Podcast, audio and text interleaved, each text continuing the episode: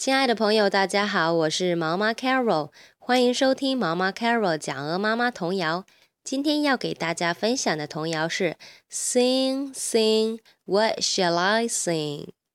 同样呢，要把我们今天学习到的词汇给大家来朗读一遍。Sing Sing 唱歌，Run away Run away 逃跑，Pudding Pudding 布丁。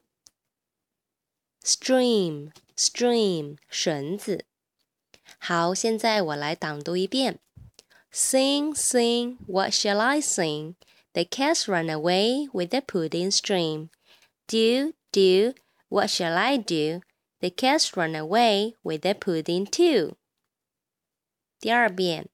Sing, sing, what shall I sing? The cats run away with the pudding stream.